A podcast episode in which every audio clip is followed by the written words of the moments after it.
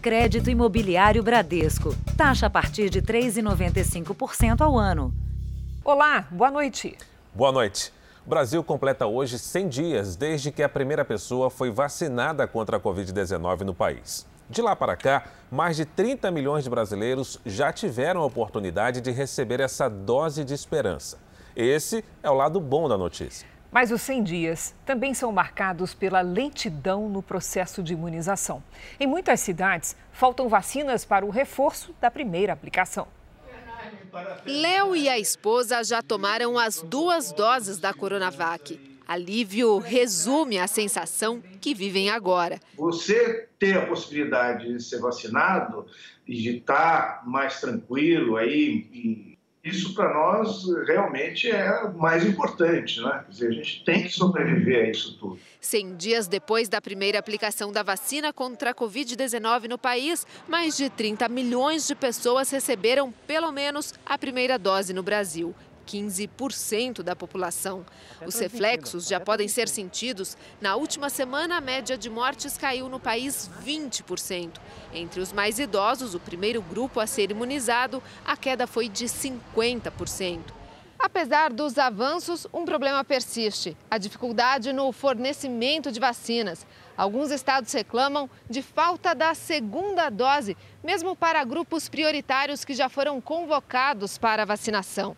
E os infectologistas explicam que não seguir a orientação correta do intervalo entre a primeira e a segunda aplicação pode colocar em risco a imunização. As pessoas completaram 28 dias e teremos aí no, pelo menos 14 dias aí de, de atraso. A primeira dose só da Coronavac, ela oferece uma eficácia, uma efetividade, né, eficácia no mundo real é muito pequena, em torno aí de 16%. Então a gente precisa da segunda dose. Quase 7% dos brasileiros completaram o esquema de vacinação. Nos últimos dias, cidades de norte ao sul do país tiveram que interromper o reforço da imunização por falta de estoque. Enfrentei uma fila de mais de 40 minutos. Quando estava aproximando, fiquei sabendo que não tem a vacina. A vacina, você sabe que é a esperança que nós temos hoje. O Instituto Butantan, responsável pela Coronavac no Brasil, diz que houve atraso na chegada dos insumos da China e que no início de maio deve entregar 5 milhões de doses ao Programa Nacional de Imunização. O Ministério da Saúde admite dificuldade no fornecimento e orienta a população a tomar a segunda dose, mesmo que a aplicação ocorra fora do prazo recomendado pelo laboratório. Então, mesmo atrasada, é importante que as pessoas tomem a segunda dose, porque só assim a gente considera a eficácia da vacina e o esquema completo. Veja agora outros destaques do dia. CPI da pandemia é instalada com Omar Aziz na presidência e Renan Calheiros, relator. Presidente Bolsonaro assina a medida provisória que permite redução de jornada e salários. Sem saber que era gravado, ministro Paulo Guedes diz que a China inventou o vírus e tem vacina menos eficaz. E como uma das comunidades mais carentes de São Paulo se organizou para transmitir informação correta durante a pandemia.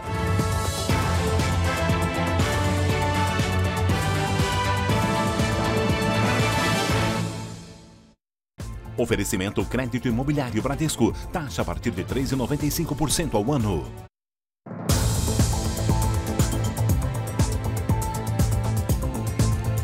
E no Rio de Janeiro, pelo menos cinco cidades também suspenderam a aplicação da Coronavac por falta de estoque. Pessoas que já completaram os 28 dias desde a primeira dose não sabem quando vão conseguir completar a imunização. Em Duque de Caxias, na Baixada Fluminense, a falta da vacina causou revolta na população. Tudo que a dona Lourdes queria era completar a carteirinha de vacinação contra a Covid-19. Mas no dia de tomar a segunda dose. Vim para casa decepcionada. Aí todo dia vendo qual, qual seria o meu dia, qual seria o meu dia e até hoje não chegou. Filas se formaram nos postos de Duque de Caxias, na Baixada Fluminense, à espera da vacina que não chega. E o atraso põe em risco a saúde dos moradores. Todo o estudo é feito para tentar achar a melhor dose que dá proteção e no melhor intervalo possível. A falta de vacinas também causou revolta e confusão. Não quero chão, não quero vacina incompetente! O alvo do protesto foi o deputado estadual Rosenberg Reis, irmão do prefeito de Duque de Caxias, Washington Reis, que visitava o local de vacinação. A Prefeitura de Duque de Caxias descumpriu quatro decisões judiciais nos últimos dois meses. Entre elas, não seguiu o Plano Nacional de Imunização ao deixar de cumprir as datas para a aplicação da segunda dose das vacinas. O Ministério Público do Rio avalia um pedido de intervenção na cidade. A Prefeitura de Caxias atribuiu o atraso na aplicação da segunda dose ao Ministério da Saúde. Em outras duas cidades, Mangaratiba, na Costa Verde, e Maricá, na região dos Lagos, só restam doses da AstraZeneca Oxford. A vacinação pela Coronavac está suspensa. Volta Redonda, no sul do estado, e Nova Iguaçu, na Baixada Fluminense, também suspenderam a aplicação da segunda dose. A dona Lourdes está com as malas prontas para os Estados Unidos. A filha dela é cidadã americana e ficou indignada com a falta de vacinas. Conseguiu uma autorização para que os pais façam a viagem para se vacinar. Eu tive que entrar em contato com o consulado dos Estados Unidos aí no Rio, explicar a minha situação, que eu sou americana, que os meus pais estão aí, que estão em risco. E eles aceitaram o meu pedido e autorizaram a entrada dos meus pais. Mas o que foi a solução para a dona Lourdes está bem distante da realidade da grande maioria dos brasileiros. Um sentimento de revolta, de, de como que o povo não é considerado, não é, não é, não é tratado dignamente, né? A Prefeitura de Duque de Caxias disse que a última remessa enviada ao município só tinha doses da vacina AstraZeneca e não da Coronavac. Informa ainda que o município está vacinando os grupos prioritários determinados pelo Plano Nacional de Imunização, com a primeira dose da AstraZeneca Oxford. A Rússia diz que os contatos com a Anvisa sobre a vacina Sputnik estão mantidos e que os documentos exigidos pela agência serão enviados. Um dia depois de barrar a importação do imunizante, um representante da Anvisa também afirmou que a decisão pode ser diferente no futuro. O uso da vacina russa no Brasil não foi banido, informou hoje o gerente de produtos biológicos da Anvisa. Os pedidos de autorização de, de, de importação excepcional estão em abertos, aqueles que nós não indeferimos ontem, e também a autorização de uso emergencial está aberta. Então, existe ainda a possibilidade de recebermos dados, as portas não estão fechadas. 14 estados e dois municípios já haviam pedido à agência autorização para importar a Sputnik V. A vacina russa se baseia em dois tipos de adenovírus, que em humanos causam resfriados Segundo a Anvisa, um deles, o AD5, se recombinou e teria recuperado a capacidade de se replicar depois de aplicada a Sputnik. Nós não podemos abrir mão da segurança dessas vacinas, sob pena de nós termos eventualmente problemas após a introdução na população e criar um ambiente de descrédito em todas as vacinas, não só na Covid, mas nas vacinas do país. Em estudo publicado na Lancet, que é uma das revistas de maior prestígio científico do mundo, os fabricantes da Sputnik demonstraram que ela tem eficácia de 91,6%.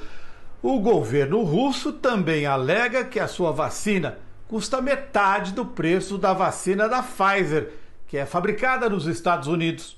62 países já autorizaram a aplicação da Sputnik inclusive na vizinhança Argentina, Paraguai, Bolívia e Venezuela. Em entrevista coletiva, um porta-voz da presidência da Rússia afirmou que os contatos com a Anvisa continuarão e que os dados que faltam poderão ser fornecidos. Em nota, os fabricantes disseram que a decisão da Anvisa foi política e que esperam que ela seja modificada pelo Supremo Tribunal Federal ainda esta semana. Este epidemiologista estava convencido da eficácia da Sputnik pelo estudo publicado na revista Lancet, mas mudou de ideia depois de ouvir os argumentos da Anvisa, principalmente sobre as dificuldades para inspecionar o laboratório russo. as limitações de visitação à planta lá na Rússia. Coisa que não aconteceu, por exemplo, na Índia, os caras lá da Covaxin, né, abriram tudo. Então eu fiquei realmente, eu acho que é isso mesmo, infelizmente. A empresa que pretende produzir a vacina no Brasil pode recorrer junto ao laboratório russo Gamaleya para que forneça os dados que, segundo a Anvisa, estão faltando. Nossa decisão ontem foi pesada mais nos aspectos dos dados que foram apresentados, do risco que nós observamos no que diz respeito a, a todo o desenvolvimento, a questão do adenovírus replicante. Esses foram pontos que pesaram na decisão ontem e que levam em conta o momento que a gente vive.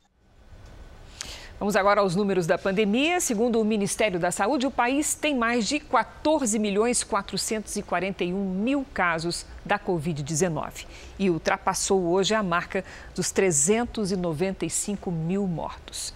Foram 3.086 mortes em 24 horas. Também entre ontem e hoje, mais de 113 mil pacientes eh, se recuperaram e no total já são mais de 12 milhões 992 mil curados e 1 milhão e 54 mil em acompanhamento. A taxa de transmissão da Covid-19 no Brasil caiu de 1,06 para 0,93 e ficou abaixo de 1 pela primeira vez desde dezembro. Quando está abaixo de 1, a taxa indica que há uma desaceleração no contágio. O índice de 0,93 significa que o grupo de 100 infectados pela Covid-19 transmite para outras 93 pessoas. Com o avanço da vacinação dos Estados Unidos, a Agência Reguladora de Saúde do país flexibilizou as regras sobre o uso de máscara para quem já está imunizado contra a Covid-19. Em espaços abertos e com grupos pequenos, a máscara não é mais obrigatória. A regra geral que exige o uso de máscara em ambientes fechados, como neste mercado, por exemplo, continua valendo para todo mundo. Mas a partir de hoje, as pessoas que vivem aqui nos Estados Unidos e que já estão totalmente imunizadas contra a Covid-19, como eu, podem ficar sem máscara em ambientes ao ar livre. As pessoas são consideradas totalmente imunizadas duas semanas após a aplicação da segunda dose da vacina da Pfizer ou da Moderna, ou duas semanas após a dose única da Janssen. Esse daqui é o Jean, um brasileiro que vive aqui na Flórida, que já está vacinado e aí, me conta o que você está achando da liberação do uso de máscara por aqui. Total liberdade, a gente fica mais tranquilo, respira um ar mais puro, né? E isso tudo ajuda, né? Segundo os especialistas, já é seguro reunir poucas pessoas vacinadas e não vacinadas sem a máscara em um mesmo ambiente. Mas para grandes reuniões ou grandes eventos, mesmo ao ar livre, todos devem usar o equipamento de proteção. Os novos casos de Covid-19 nos Estados Unidos caíram 16% na semana passada. Foi a maior queda semanal desde fevereiro. Hoje, 37% da população do país já está totalmente imunizada.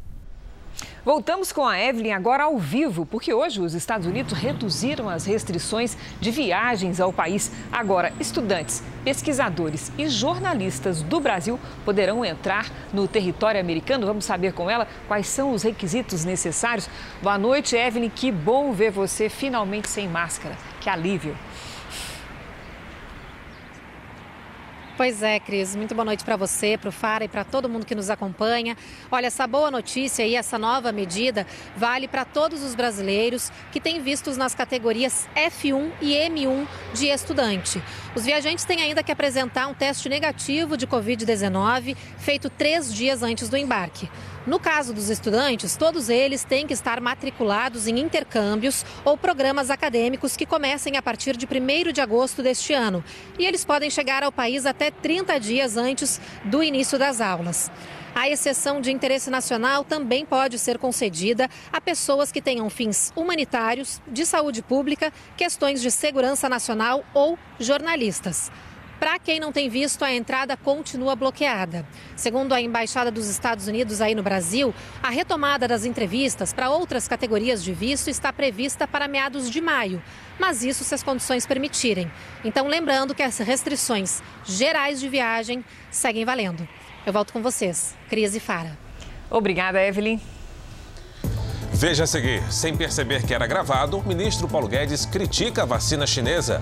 E também o projeto que leva informações corretas sobre a pandemia aos moradores de uma comunidade em São Paulo.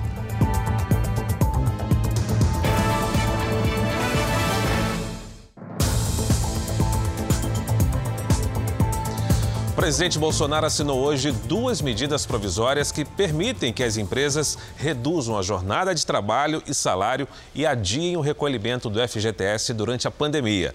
Nós vamos a Brasília com Alessandro Saturno, que tem outras informações. Saturno, boa noite.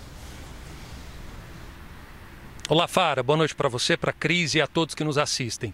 Olha só, é basicamente o seguinte: o governo ele reeditou duas medidas provisórias do ano passado. Os textos eles serão publicados no Diário Oficial de amanhã. E ficou da seguinte maneira: os contratos de trabalho eles poderão ser suspensos por até 120 dias.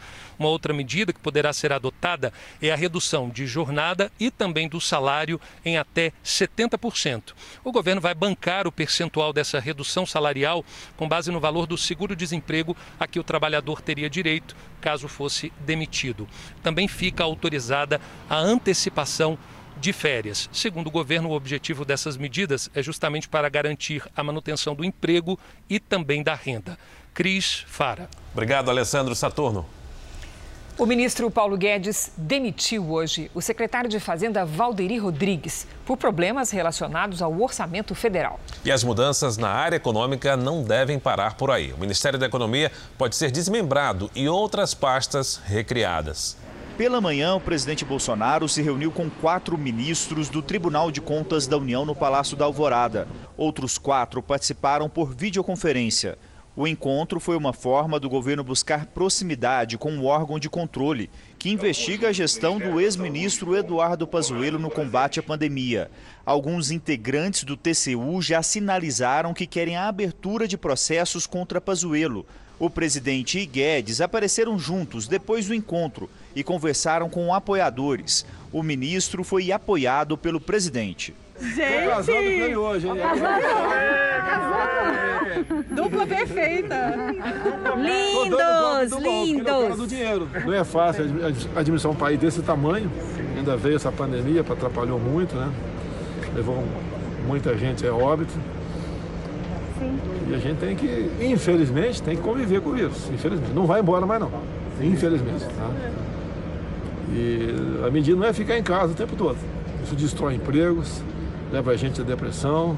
No fim da manhã, o Jornal da Record apurou que o ministro Paulo Guedes decidiu trocar um de seus principais auxiliares, o secretário especial da Fazenda. Valderi Rodrigues vinha sofrendo desgaste com a discussão do orçamento e já era criticado desde o ano passado, quando quase foi demitido por defender publicamente o congelamento de aposentadorias e benefícios previdenciários para a criação do Renda Brasil. A ideia não saiu do papel. A função agora será ocupada por outro integrante do governo, o secretário do Tesouro Nacional, Bruno Funchal. Também vai deixar o ministério o secretário de Orçamento, George Soares. De acordo com fontes do governo, o presidente Jair Bolsonaro vem sendo aconselhado a dividir o Ministério da Economia com a recriação de pelo menos duas pastas: Planejamento, Trabalho e Previdência ou Desenvolvimento, Indústria e Comércio Exterior. Essa sugestão e análise de que o Ministério da Economia é muito grande vem principalmente do Senado Federal. Diante dessa pressão, o presidente tem dito internamente que essa mudança não está no radar no curto prazo. O ministro da Economia, Paulo Guedes, afirmou hoje, sem saber que era gravado, que o coronavírus foi inventado pela China e que a vacina do país asiático é menos eficiente que a fabricada pelos Estados Unidos. Guedes também disse que o Estado quebrou e que a saúde pública não será capaz de atender a demanda. O ministro Paulo Guedes fez os comentários durante a reunião do Conselho de Saúde dentro do Palácio do Planalto. Sem saber que o encontro era transmitido pela internet, ele criticou a China, o mais importante parceiro comercial do Brasil e de quem o governo depende para comprar insumos para vacinas e kits de intubação. O chinês inventou o vírus e a vacina dele é menos efetiva que a do americano. O americano tem 100 anos de investimento em pesquisa. Então os caras falam, qual é o vírus? Aí eles falam, decodifica, está aqui a vacina faz. É melhor que as outras. Guedes citou que a vacina da Pfizer é melhor, sem lembrar que ela foi recusada no passado pelo próprio Ministério da Saúde, quando o laboratório ofereceu 70 milhões de doses em agosto para serem entregues em dezembro. Depois do impasse, em março deste ano, o Ministério da Saúde fechou contrato para entrega de 100 milhões de doses. O ministro defendeu ainda que o governo não pode ter a ilusão de que será possível fazer uma rede pública para atender todo mundo. Quebrou. E ele quebrou no exato momento em que o avanço da medicina, eu não falo nem da pandemia, eu falo do direito à vida. Todo mundo quer viver 100 anos, 120, 130, todo mundo vai procurar serviço público. E não há capacidade instalada no setor público. Vai ser impossível. Paulo Guedes ainda afirmou: pobre está doente, dá um voucher para ele. Quer ir no Einstein? Vai no Einstein. Quer ir no SUS? Pode usar seu voucher onde quiser. Não tem gestão na saúde pública. No privado, o cara chega de manhã, viu que não está com febre, leva para a cirurgia. Tem que desocupar a cama. Já no público, o cara fica oito dias na cama esperando e vai se formando uma fila no corredor. Guedes comparava a eficiência de empresas privadas com as do setor público, quando foi informado de que a reunião era transmitida por uma rede social do Ministério da Saúde. Imediatamente, ele pediu que a transmissão fosse interrompida. Também estavam no encontro os ministros da Saúde, Marcelo Queiroga, e Luiz Eduardo Ramos, da Casa Civil. O Ministério da Saúde apagou o vídeo com os comentários da página que mantém numa rede social. No link para acesso ao material, a página aparece indisponível. A assessoria de imprensa do Ministério afirmou que só houve a transmissão. Ainda nesta edição do Jornal da Record, nós voltaremos com outras informações sobre as declarações do ministro Paulo Guedes. O Senado aprovou por unanimidade o projeto de lei que autoriza fábricas veterinárias a produzirem temporariamente vacina contra a Covid-19, desde que sigam as normas sanitárias e de segurança. Cabe à Anvisa fiscalizar essa produção. O projeto segue agora para votação na Câmara. O prefeito de São Paulo, Bruno Covas, teve alta hoje depois de 12 dias internado. Ele trata um câncer e ficou no hospital para drenar a água acumulada nos pulmões e no abdômen. O prefeito está liberado para trabalhar, mas sem agenda pública. Veja a seguir o primeiro dia de trabalho e os próximos passos da CPI da pandemia. E também um programa de rádio na internet que leva informação de combate ao coronavírus aos moradores de uma comunidade de São Paulo.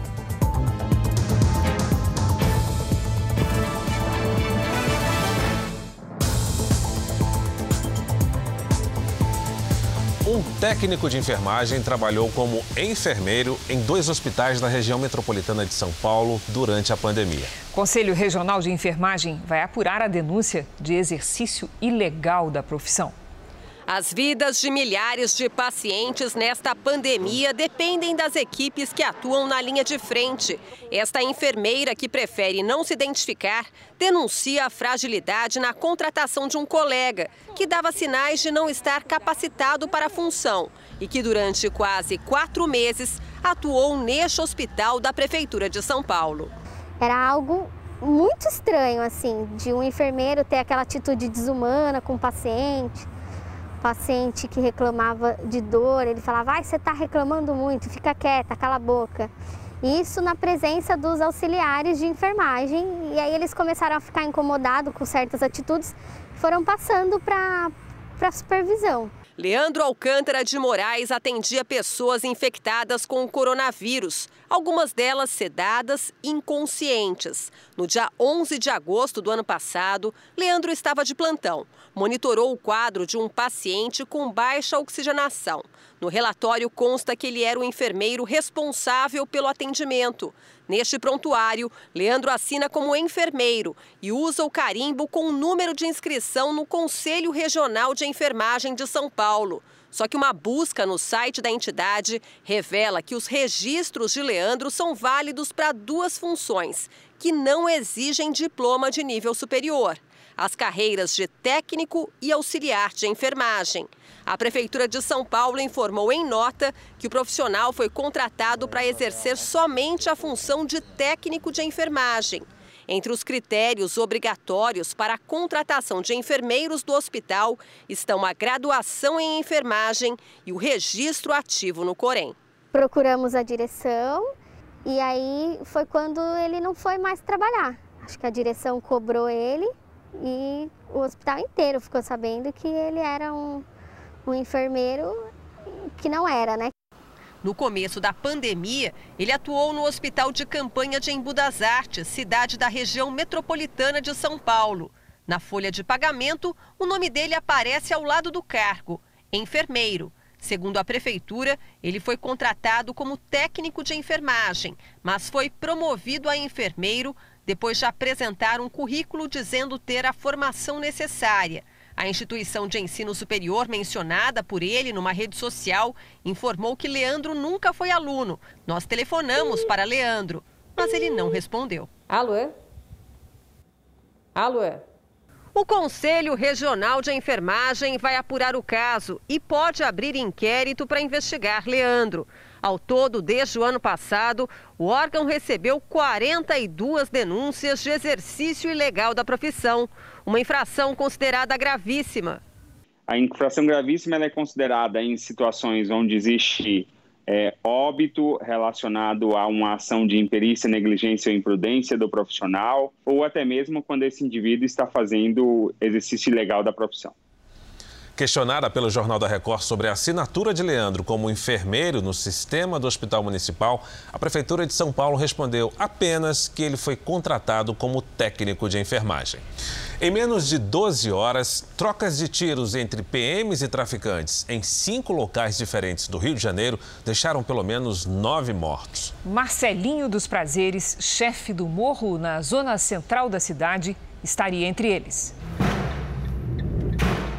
Foram quase 12 horas de trocas de tiros pela cidade. Tiro na Barão, tiro na Barão. Mulher tá balhada na minha avó, tiro na Barão, rapaziada. Houve tiroteios em cinco comunidades do Rio de Janeiro. No Morro dos Prazeres, região central, sete pessoas foram baleadas. Dois suspeitos morreram. No meio do fogo cruzado entre traficantes e a polícia militar, um dos tiros atingiu uma mulher no pescoço. Ela está internada e não corre risco de morte. No Morro da Providência, outro suspeito foi morto. Já na Zona Norte, no complexo do Lins, também houve confronto, sem registro de vítimas ou prisões. Na comunidade da Mangueira, um policial militar ficou ferido e foi levado para o hospital. E no Morro do Juramento, oito pessoas foram baleadas. Sete eram suspeitas de ligação com o tráfico. A oitava era o marceneiro Gemerson Patrício de Souza, que estava a caminho do trabalho quando foi atingido. Ele não resistiu aos ferimentos. A gente não sabe se foi uma bala perdida o que aconteceu, mas ele é trabalhador, ele está lá com o crachá dele. Em todos os confrontos, a Polícia Militar relatou que foi recebida a tiros por criminosos durante operações de patrulhamento. Alguns estavam armados com fuzis. Um dos baleados tinha mais de 20 passagens pela polícia, incluindo por homicídio. É Marcelo da Silva Guilherme, mais conhecido como Marcelinho dos Prazeres, líder do tráfico no morro. A simples presença da Polícia Militar já faz com que os marginais se sintam encorajados de efetuar disparos contra os homens da corporação. Nas ações, a polícia apreendeu quatro fuzis, uma granada, uma pistola, munição e drogas. Mesmo proibidas pelo Supremo por conta da pandemia, as operações policiais em favelas seguem acontecendo. O Ministério Público já registrou 500 operações em comunidades do estado desde o início dessa restrição, em junho de 2020. Um homem que ficou 18 anos preso injustamente vai receber indenização do governo do estado de Minas Gerais. O artista plástico foi acusado por cinco crimes e só foi inocentado porque o verdadeiro criminoso foi reconhecido na rua. Por três votos a zero, os desembargadores acolheram um pedido do governo do estado e reduziram a indenização por danos morais de 3 para 2 milhões de reais. E ainda mantiveram a pensão vitalícia de cinco salários mínimos, hoje R$ 5.500, a Eugênio Fiuza. Ele ficou preso por 17 anos no regime fechado e um no semiaberto por estupros que não cometeu. Vestimenta, alimentação, sua saúde, né, remédios, se consulta, se fizer uma consulta médica. Esse, esses cinco salários mínimos é, é tudo que ele tem para sobreviver. O caso ficou conhecido como o Maníaco do Anchieta, um bairro nobre de Belo Horizonte onde o criminoso agia. A semelhança física com o verdadeiro estuprador levou à prisão de um segundo inocente que passou quase seis anos preso e agora também entrou na justiça para ser indenizado pelo Estado. Aos 74 anos, seu Paulo caminha com dificuldades. Na cadeia, o ex-porteiro perdeu parte da visão e a própria dignidade. Minha mãe faleceu comigo preso, ela era doida que eu tivesse a liberdade. Eu pensava até em suicidar, pensava, ô oh, gente, o mundo acabou para mim. A verdade só veio à tona depois que uma das vítimas reconheceu o verdadeiro estuprador na rua em 2012. Pedro Meyer confessou os crimes, passou sete anos preso e foi solto em 2019. O Ministério Público recorreu da decisão que concedeu foro privilegiado ao prefeito do Rio de Janeiro, Eduardo Paes, nas ações a que ele responde por corrupção. A Priscila Tovic tem os detalhes. Boa noite, Priscila. Oi, Cris. Boa noite para você, boa noite a todos. O Ministério Público Federal afirma que Paz não tem direito ao foro privilegiado porque os supostos crimes teriam acontecido em um mandato anterior ao atual. Ele é acusado de corrupção, fraude à licitação e falsificação na concorrência para a construção do complexo esportivo de Deodoro para as Olimpíadas de 2016. O político teria favorecido a empreiteira Queiroz Galvão. O mandato em questão terminou em 2016 e Paz só voltou à prefeitura em janeiro deste ano. A decisão pelo foro especial foi tomada pelo Tribunal Regional Federal da Segunda Região e implica que o julgamento será feito por tribunais superiores, que são as segundas instâncias, e não pela Justiça Comum.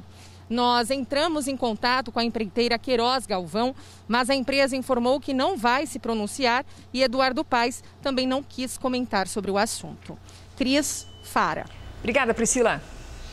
A CPI da pandemia se reuniu hoje pela primeira vez. Os senadores Omar Aziz e Renan Calheiros foram confirmados presidente e relator. Calheiros propôs que fossem interrogados o atual e os últimos três ministros da Saúde. Logo no início da sessão de instalação da CPI, veio a notícia de que o senador Renan Calheiros poderia assumir a relatoria. Acabo de ser informado pelo advogado-geral do Senado, senador Marco Rogério, que o presidente em exercício do TRF acaba de suspender a liminar ineficaz que foi concedido um juiz de primeira instância. O Tribunal Regional Federal da Primeira Região cassou a decisão provisória da Justiça Federal de Brasília que impedia a indicação de Renan Calheiros à relatoria, por ele ser réu em processos no Supremo Tribunal Federal e por ele ser pai do governador de Alagoas, um potencial investigado pela CPI. Os investigadores, senhor presidente, estão submetidos à suspeição prevista nas leis processuais. O senador Renan deve ter votado a PEC da guerra. Votou? Deve ter votado. Votou ajuda para os estados e municípios? Votou. Se ele é suspeito, ele não deveria ter votado ajuda para os estados e municípios. Apesar do Palácio do Planalto ter quatro aliados dentro da CPI, o senador governista Eduardo Girão, que disputou a presidência com Omar Aziz, teve apenas três votos. A votação foi presencial e secreta. Aziz é o presidente da CPI e Randolph Rodrigues, o vice. Renan Calheiros afirmou que não vai perseguir ninguém, mas quer saber e punir quem contribuiu para a quantidade de mortos por Covid no Brasil. E sem citar nominalmente o ex-ministro Eduardo Pazuello, que é general, disse que a pasta não enfrentou corretamente a pandemia. Guerras se enfrentam com especialistas, sejam elas guerras bélicas ou guerras sanitárias. A diretriz é clara: militar nos quartéis e médicos na saúde. Quando se inverte, a morte é certa. E foi isso que, lamentavelmente, parece ter acontecido. Temos que explicar como, por que isso ocorreu. Renan Calheiros deu 24 horas para os outros senadores apresentarem sugestões para o andamento dos trabalhos, mas adiantou um documento com 11 pontos que devem servir de base para as investigações. Entre eles, ter acesso a todos os processos de contratações e compras de vacinas feitas pelo Ministério da Saúde.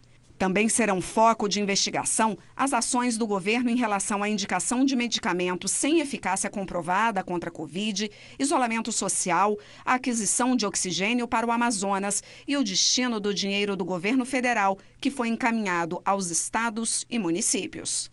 A próxima reunião da CPI será na quinta-feira para aprovar o plano de trabalho.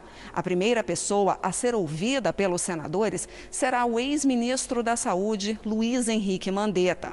A CPI também quer ouvir Nelson Taixe, que comandou a pasta por apenas um mês.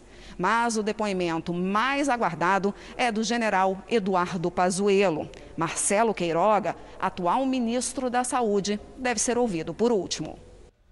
Vamos agora com a opinião do Augusto Nunes. Boa noite, Augusto. Boa noite, Cris. Boa noite, Fara. Boa noite a você que nos acompanha. O general Eduardo Pazuello, ex-ministro da Saúde, é um dos alvos mais vistosos da CPI da pandemia instaurada pelo Senado nesta terça-feira. Ontem, em Manaus, imaginava-se que Pazuello tentaria aproveitar a visita do presidente da República para rebater acusações e oferecer algum material que talvez desviasse as atenções dos investigadores para governadores e prefeitos. Pois o ex-ministro fez exatamente o contrário. Depois de aparecer num shopping center sem máscara, ironizou a cobrança feita por uma jornalista. A politização da pandemia no Brasil foi longe demais. Agora, aliados e simpatizantes de Bolsonaro parecem empenhados em desdenhar de uma das poucas certezas científicas sobre o pesadelo sanitário. É a seguinte: proteger o rosto reduz extraordinariamente o risco de transmissão do inimigo invisível. Enquanto foi ministro, Pazuello não esquecia a máscara, pelo menos em aparições públicas. Ele precisa saber que não foi imunizado pela volta aos quartéis. O coronavírus não enxerga diferenças entre um general e o mais humilde civil. Pela primeira vez no ano, a Serra Catarinense amanheceu com temperaturas negativas. Teve até geada. Vamos ver com a Lidiane Sayuri qual o destaque desta quarta-feira. Boa noite, Lidy. Oi, Cris. Boa noite para você, para o Fara, para você aí do outro lado também. Olha, o frio continua na região sul e o ar seco se espalha nada de chuva em toda essa área clara que vai do Acre até o Rio Grande do Sul e entre o norte de Minas e o interior da Bahia. O dia pode começar com nevoeiro entre o leste do Paraná e o sul de Minas. A frente fria que derrubou as temperaturas no centro-sul se afasta para o oceano e a chuva perde intensidade no litoral. Nesta quarta, os ventos úmidos do mar deixam um tempo fechado e com chuva fraca entre os litorais de Santa Catarina e do Espírito Santo e também no leste de Minas. Chove forte em boa parte do norte do país. Na região nordeste, a chuva aperta entre Alagoas e Pernambuco.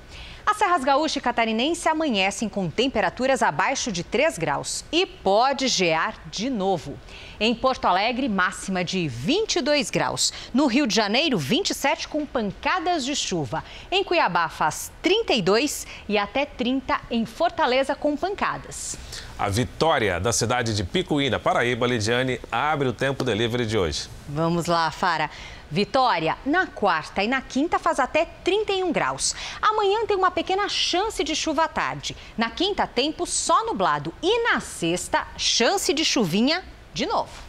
Participação dupla agora. Vanessa e Cristina querem saber a previsão para a Serra de Petrópolis, lá no Rio.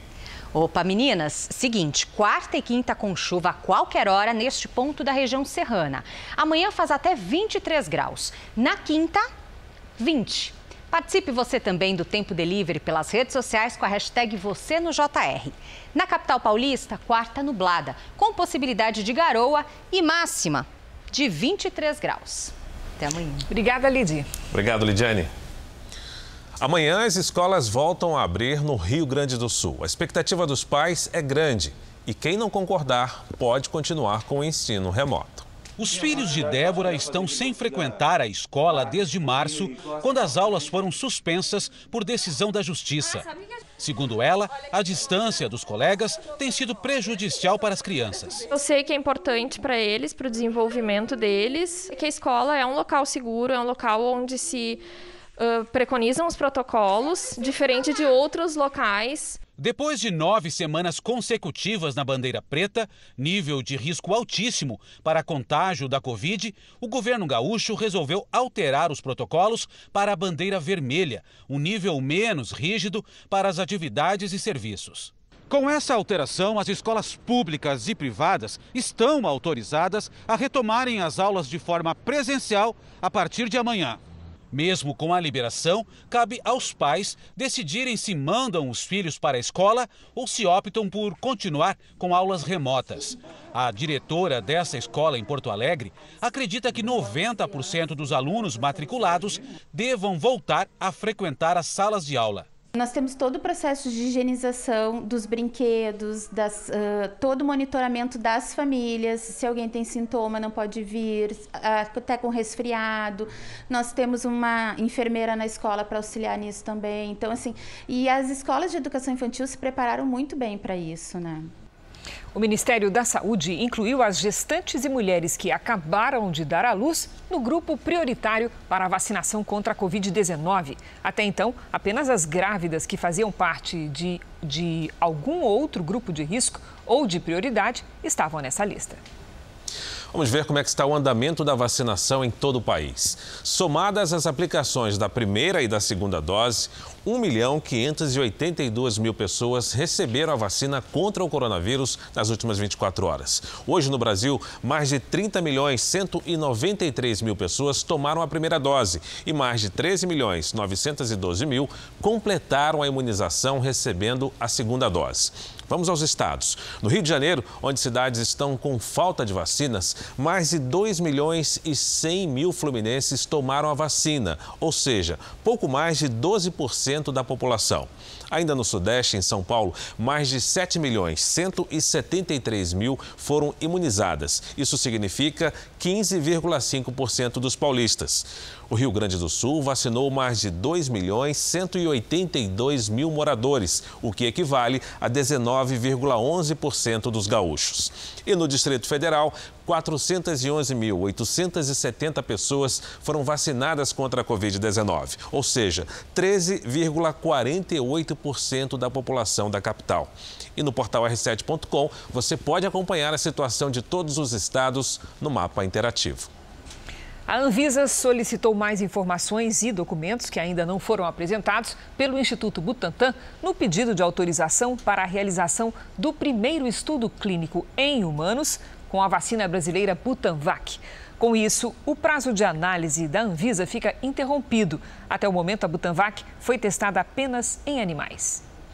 O ministro Paulo Guedes falou agora há pouco sobre as mudanças na equipe econômica e as declarações sobre a vacina Coronavac. O Jornal da Record volta a Brasília agora com o repórter Matheus Scavazini. Matheus, boa noite.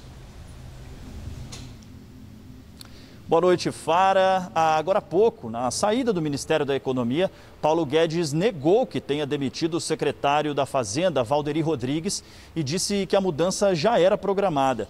Segundo o ministro, a mudança tinha sido conversada entre eles há cerca de três meses. Valderi Rodrigues sai da Secretaria Especial de Fazenda, mas continua na equipe como assessor especial.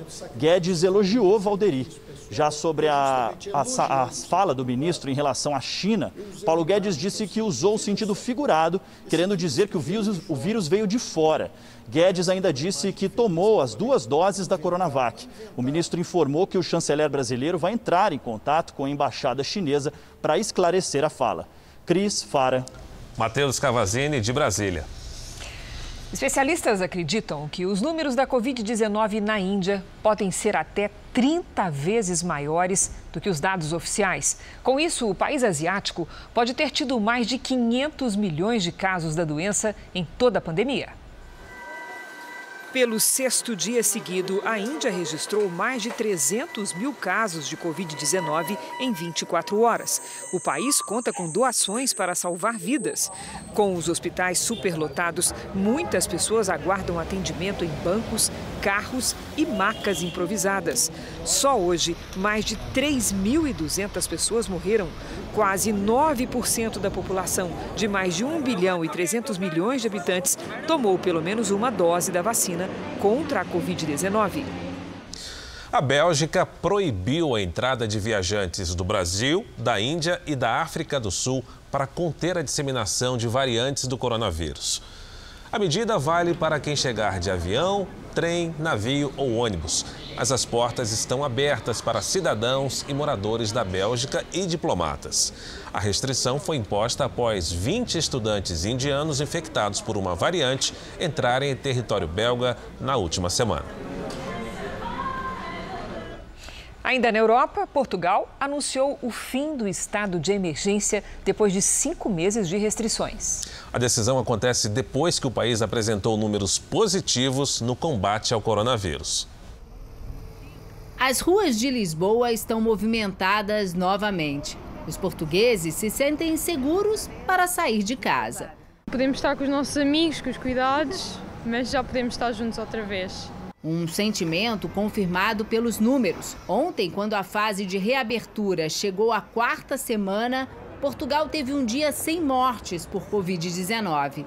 Hoje, o país teve cinco vítimas fatais, mas apresentou queda nas internações nas unidades de terapia intensiva.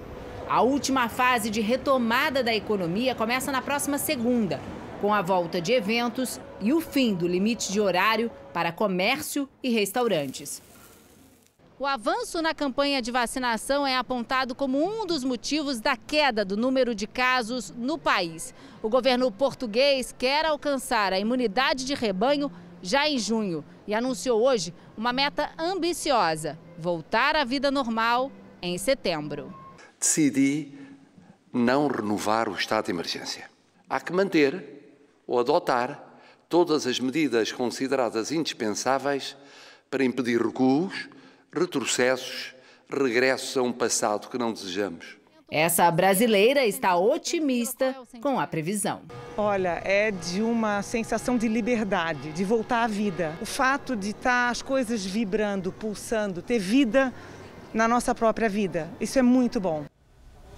Agora de volta ao Brasil. Com pouca informação, vivendo em vielas e becos superlotados, os moradores das favelas enfrentam muitos desafios para conter a transmissão do coronavírus. Em uma comunidade da zona leste de São Paulo, o projeto Simples tem ajudado a aumentar a consciência das pessoas sobre a situação atual da pandemia. A comunidade Vila Nova União, com cerca de 45 mil habitantes, é uma das três maiores da periferia de São Paulo. Fica atrás apenas de Heliópolis e Paraisópolis. Além das dificuldades que sempre fizeram parte do dia a dia, a chegada do coronavírus trouxe desafios ainda maiores. Era preciso comunicar aos moradores sobre os riscos e medidas de proteção que poderiam ser adotadas no combate à pandemia. É aí que entra o Instituto Nova União da Arte. Por meio do diálogo, da comunicação, eles têm feito com que mais e mais pessoas se sintam integradas e que possam debater problemas e, por que não, pensar em soluções. Olha aqui, tem um estúdio, mas não é só isso. Além de um sistema de TV transmitido pela internet, tem também uma rádio. Na programação transmitida pela internet, o assunto coronavírus é constante. A Kyla, de 12 anos, quer ser jornalista, mas antes mesmo da faculdade, já dá exemplo. Bailes que acontecem demais aqui e as pessoas não estão se conscientizando. E aí ela chega em casa, contamina o irmão, a família.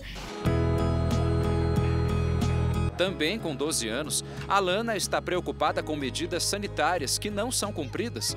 Que a gente focou bastante foi nas aglomerações daqui do bairro. Não só como bailes, assim, como mercados, escolas também, na época do Covid, bem no começo ainda estava tendo. Por aqui, comunicação é coisa séria e precisa atingir a todos, sem exceção. É, mas nem todo mundo consegue ter acesso à internet. Daí a rádio usa a Kombi para chegar até essas pessoas. E é o que eles fazem aqui, ó. Vem andando devagarinho, caixa de som ligada, e assim eles vão conversando com todo mundo.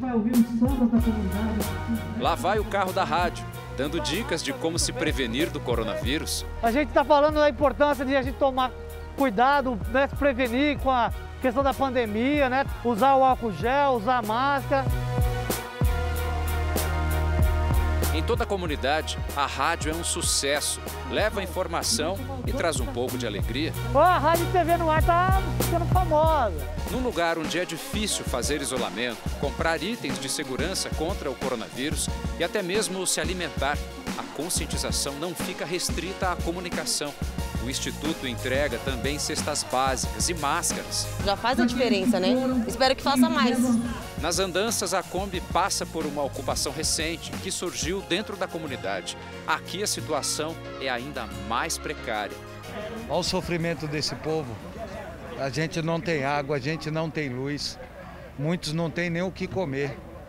Imagina, aí vem, você luta contra a doença, você luta contra a fome e você luta contra a injustiça. Por rádio, internet ou pelo alto-falante nas ruas, os moradores, adultos e crianças recebem todas as informações e ainda ficam sabendo sobre campanhas e locais de doações. Um projeto de comunicação e arte, de olho no futuro da comunidade.